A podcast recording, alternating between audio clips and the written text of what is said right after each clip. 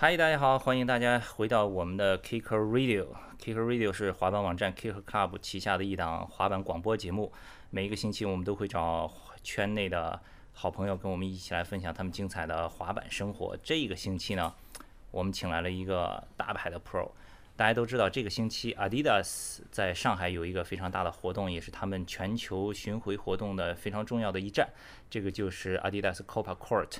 他们在今年在全球十二个城市将举办滑板的表演以及呃滑板的比赛。那么在刚刚结束了第一站纽约、第二站墨西哥城之后，Adidas 的呃国际的 Pro Team 也来到了上海。这个星期六的下午两点钟，在巨鹿路。呃，就可以看到非常精彩的 Adidas Copper Court 滑板表演。啊，如果是在上海的滑手，千万不要错过这个活动。所以这次带队前来的就是 Adidas Skateboarding 的头牌职业滑手 Lucas。所以今天啊，Kicker Club 作为这次 Adidas 呃全球巡回活动上海站的独家的滑板合作媒体，也非常有幸可以请到了 Lucas 跟我们一起来聊一期 Kicker Radio，然后呃带大家一起来。了解一下卢卡斯的滑板生活。那么，先让卢卡斯跟大家打一个招呼吧。Hi, Lucas. Hello, everyone. So it's Lucas Puig from France, and we're here in Shanghai for the Skate Copa event and a little lunch party for the Hélas and Adidas collab. Welcome to Shanghai. Yeah, how's your trip yesterday? It just started, so I just arrived like three hours ago. So oh wow! Yeah. Just arrived three hours ago. Yeah. Cool. Okay. Uh, for the beginning, for every guest uh, to come to Kicker Radio, we have some quick questions to let the local skaters know you well. All right. Okay. Are you ready? I'm okay. Ready. It's very easy questions. So the first one is uh, how old are you? How many years you have been skating, and how many years you become a pro skater? So I'm 30 now. So I've been skating for 20 years, and I'm pro skater for 15 years. Uh, you skate for five years and then you got your pro model. Yeah, pretty wow. much. Awesome. Okay, so who is your favorite skater and who is your favorite skater in China? I believe you have so many skater friends in China, right? Yeah, yeah, for sure. I have a lot, but uh, I don't know if they're like 100% Chinese. Like Johnny Tang, is it 100% Chinese? He can't. Yeah, you can see Johnny Tang, or you, maybe you, you you call another 100% Chinese. Yeah, yeah. I will say both because he's the most G. Okay, cool. who is your favorite team team member in Adidas? Uh, in the team, uh-huh. oh, it's hard to say. To choose one, you know. no, I will say Mark Gonzalez because he's Mark the legend. Gonzalez. Yeah, oh for sure. Gosh, for sure. And also, I saw you, uh, both of you in Adidas uh, commercial. Ah, cool. One, yeah, right? yeah. Okay. What is your favorite ski video? Uh, video days. Video days. What's your most favorite video part? Mm, Guy Mariano video days. Okay. And uh, what's your favorite trick? My favorite tricks, uh, it depends uh, of the, it depends of the season. like right now, it's impossible. Like my favorite tricks to do, mm-hmm. like it's impossible. Emperor. Impossible, you know the ah, tricks. Ah, impossible. Impossible, okay. yeah. Okay. I, just learned it, so I'm like really oh, stoked on it. Okay. What's your most annoying trick? Annoying? Mm-hmm. Uh, the one uh, I can't do or just the annoying tricks. Okay. Switch varial flip. It's flip. either he does it super good or he's, he just looks so stupid sometimes, and sometimes it's like perfect, and sometimes it's just like ridiculous. What is the trick you want to learn next? Uh, switch backside 360 on flat ground. I've, on flat ground. I have yeah. trouble for these tricks. Why? Because my sh my shoulder can do the other 180 on that side, you know. so I want to learn. Switch backside 360. Okay. What's your hobby besides skateboarding? I think everybody know surfing, surfing and fishing. Right? And fishing. Yeah, for sure. Oh, maybe that's why you choose Johnny Tang. Yeah, yeah, yeah for right? sure, man. He's a good fisher. I can tell. Yeah, yeah, yeah. I know you surfing. I didn't know you you fishing. Did he try the surfing in China? Yeah. No, no, no, no, no, no, no, not yet, right? Not yet, not yeah. yet. I'm not that uh, that pro. I'm just a beginner, you know. So I just I'm not traveling to surf yet. I'm just uh-huh. surfing back home, you know. yeah, know. maybe next time I you have a chance. skate. Yeah, maybe next time yeah. for sure if I have more go, time. Go to Shenzhen, yeah. Yeah, yeah for Some sure. skater and then also surfing there. That sounds good. Yeah. What is your normal day like uh, back in your home? It's cool it's super cool, man. rock, rock, wake up- rock star. no, I wake up. Have, uh, it depends. If it's sunny, we go have a breakfast with my girlfriend and the dog at the beach. Uh, Then we come back. We do like cleaning, you know, like whatever regular people do in their house, you know. uh, And then we go, we eat, you know, either outside or inside. And then it depends of the weather and if like we can surf, there is wave or not. But I will do stuff in the morning, basically with my girlfriend and like uh, house and shit. And during the day, I will go skate, surf, uh, like every day. You, usually, what time you start go skating in day? It, Afternoon. it depends of like my friends, you know, because I don't want to go skate by myself. Mm-hmm. I'm like waking up early, so I'm like ready to skate like super early. But Mhm. normally, my friend call me around like 1 p.m. or 2 p.m. Ah, okay. because they're super lazy. Yeah. So we go skate like afternoon.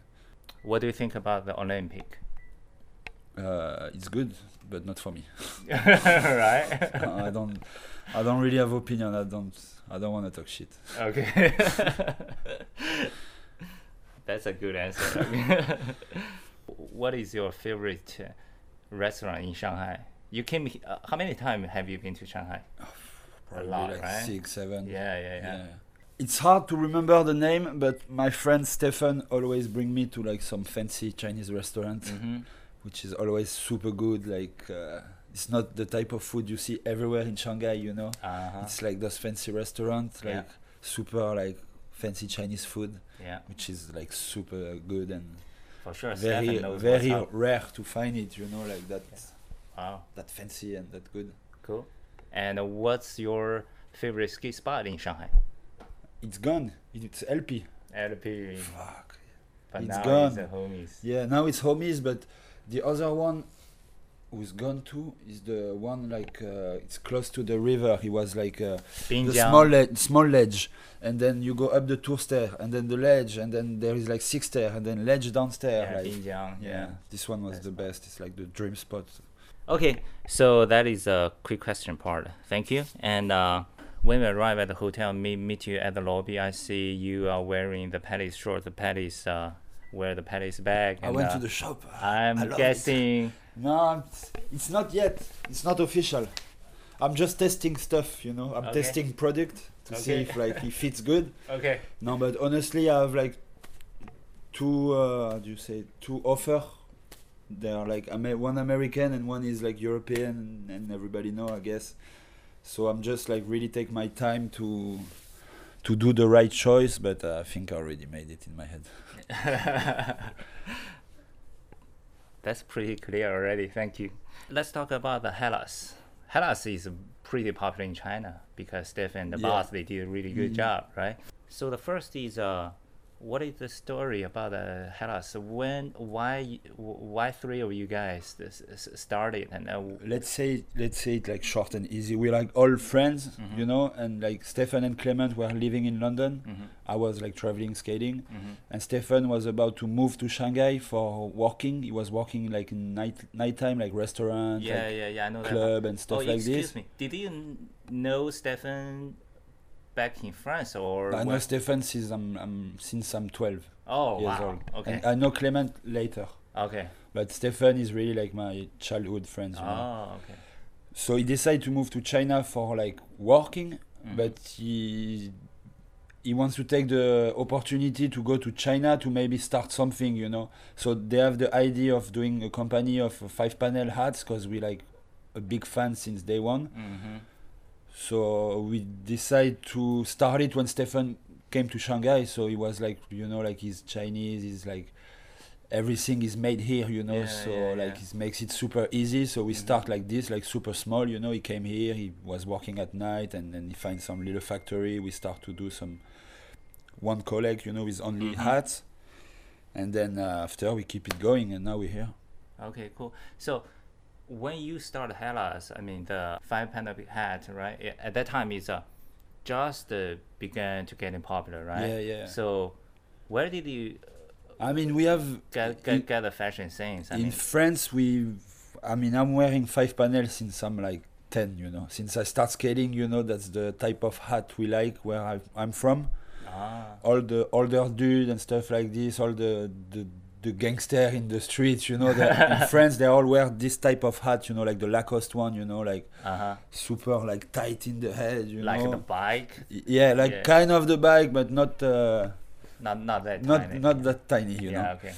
So yeah, we always been a big fan of this, and at that time it was no hat company beside like Supreme or I guess yeah, it was only Supreme making five panel, and for us they were a little bit bigger because it's not like the type of five panel we wear. We wear Mhm. the smaller one, so we just decide to do our our hats so we can have like nice hats. hmm That's basically how we start and how we find the idea to do like hats and.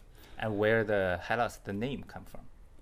Um, um, at first we want to do some hats and then like we just talk like for like I don't know like for a long time you know about like finding a name and stuff like this and then we we were listening a bunch of raps you know French raps and this like guy like called Oxmo Puccino he always say this word hélas which means unfortunately you know Ah, and we I don't know we all of three catch up on this word and we really feel like that was strong you know and mhm.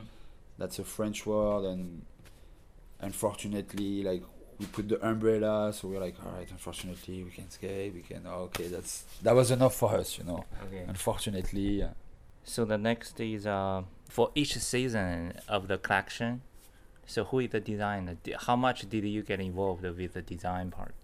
uh, that's the thing I'm doing the most, cause we like all three, you know, we like have the, have ID, and we like doing Skype like many times, and we Uh-huh. j- all give our ID, you know, like of like style, color, of what we want to do, you know, and then after my friend in Paris, like Clement, you know, and Stefan, they work on the computer, whatever, and then Stefan come to China, and we made it, you know. Yeah, yeah, Yeah, yeah. Okay, cool. The design is all three, you know. It's a mix of like our style. Mm, We mm. are all three in the same same fashion, I can say, but mm, like different Okay. color or different, you know. It's all come from all three of you. Yeah, not yeah. Like you hire designer. Ah, we hire nobody's like all three, Wow, yeah, for cool, sure. It's really that's why it's ghetto, you know. We are Yeah, that's hundred percent come from the street. you yeah, know? yeah, yeah. I mean, that's how we Yeah. make it.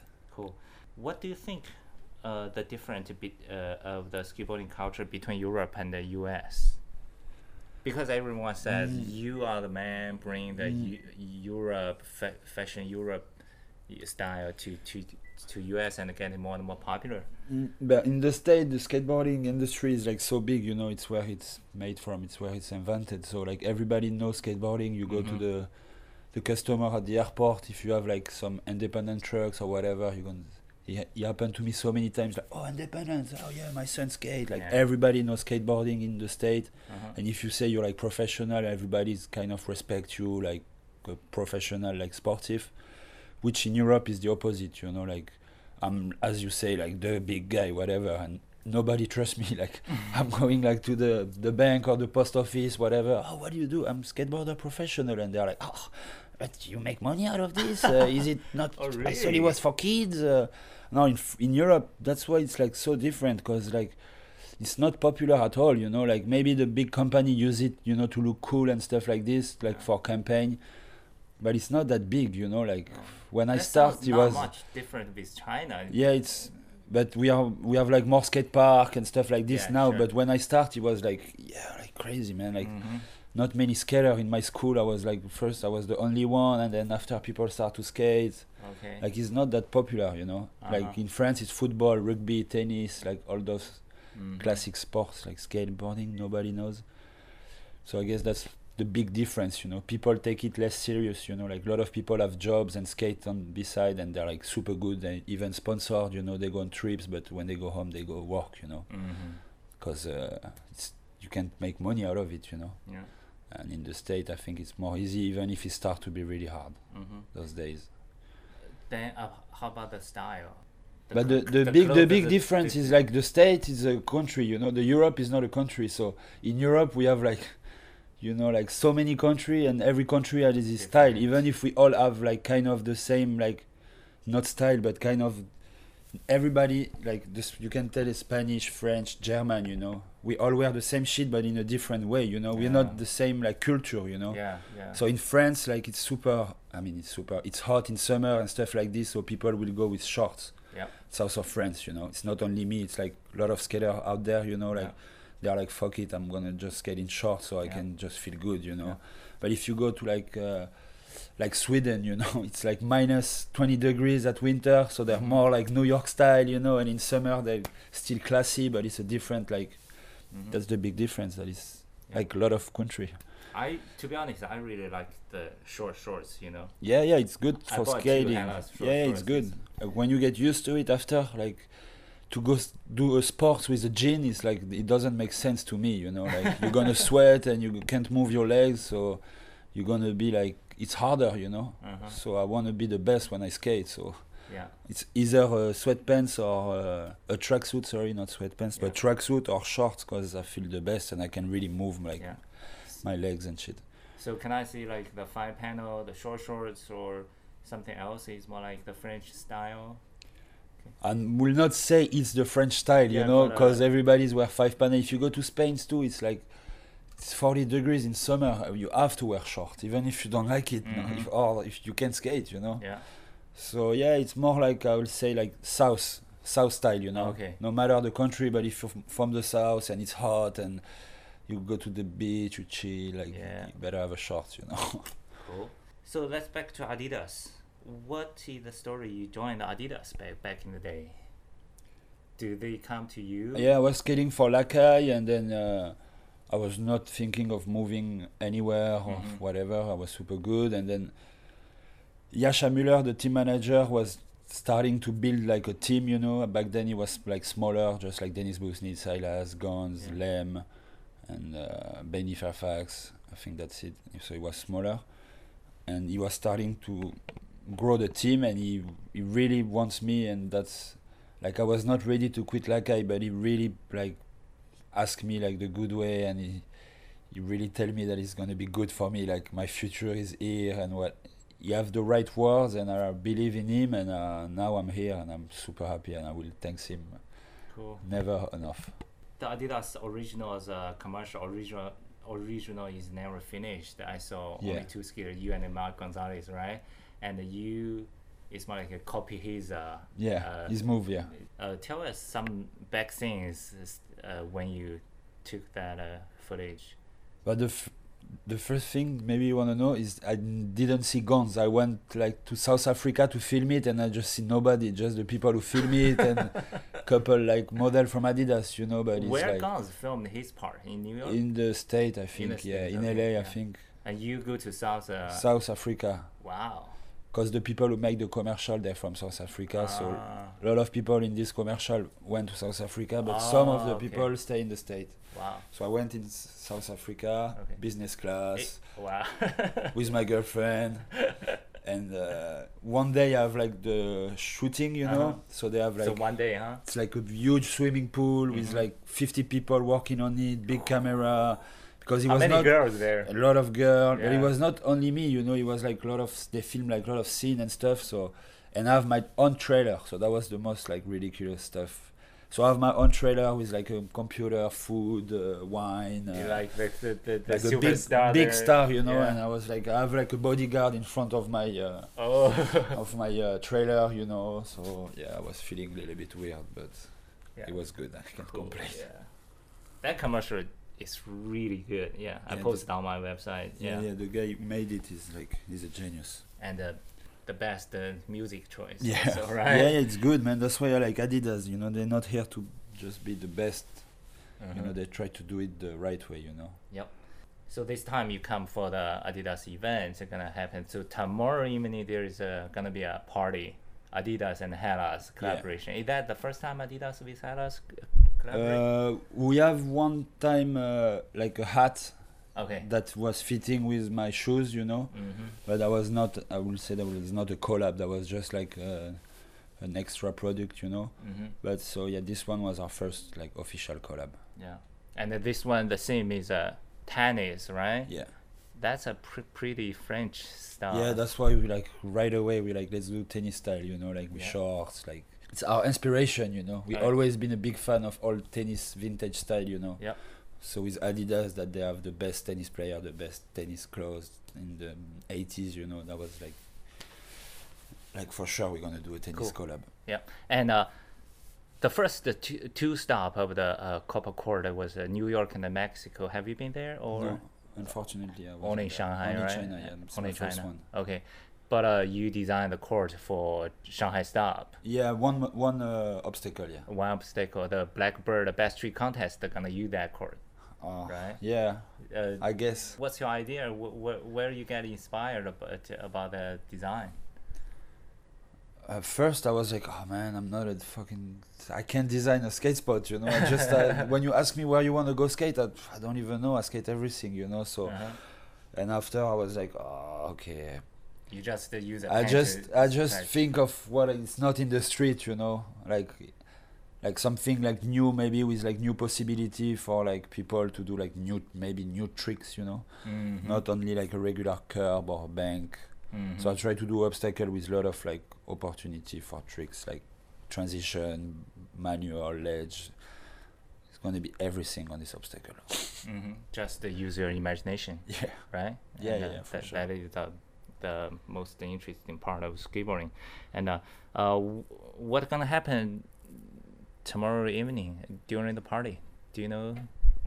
Honestly, I don't know. I know it's a Hélas and Adidas party, and there's gonna be some drinks and some food probably, but I don't sure. know what's the if there is surprise or not. Yeah, cool and then do you gonna do some demo during the demo uh, the uh, skate uh, copa yeah saturday? Yeah yeah for sure. Yeah we're gonna yeah. skate with everyone. And that's, with uh, Brian Peacock right? Yeah yeah.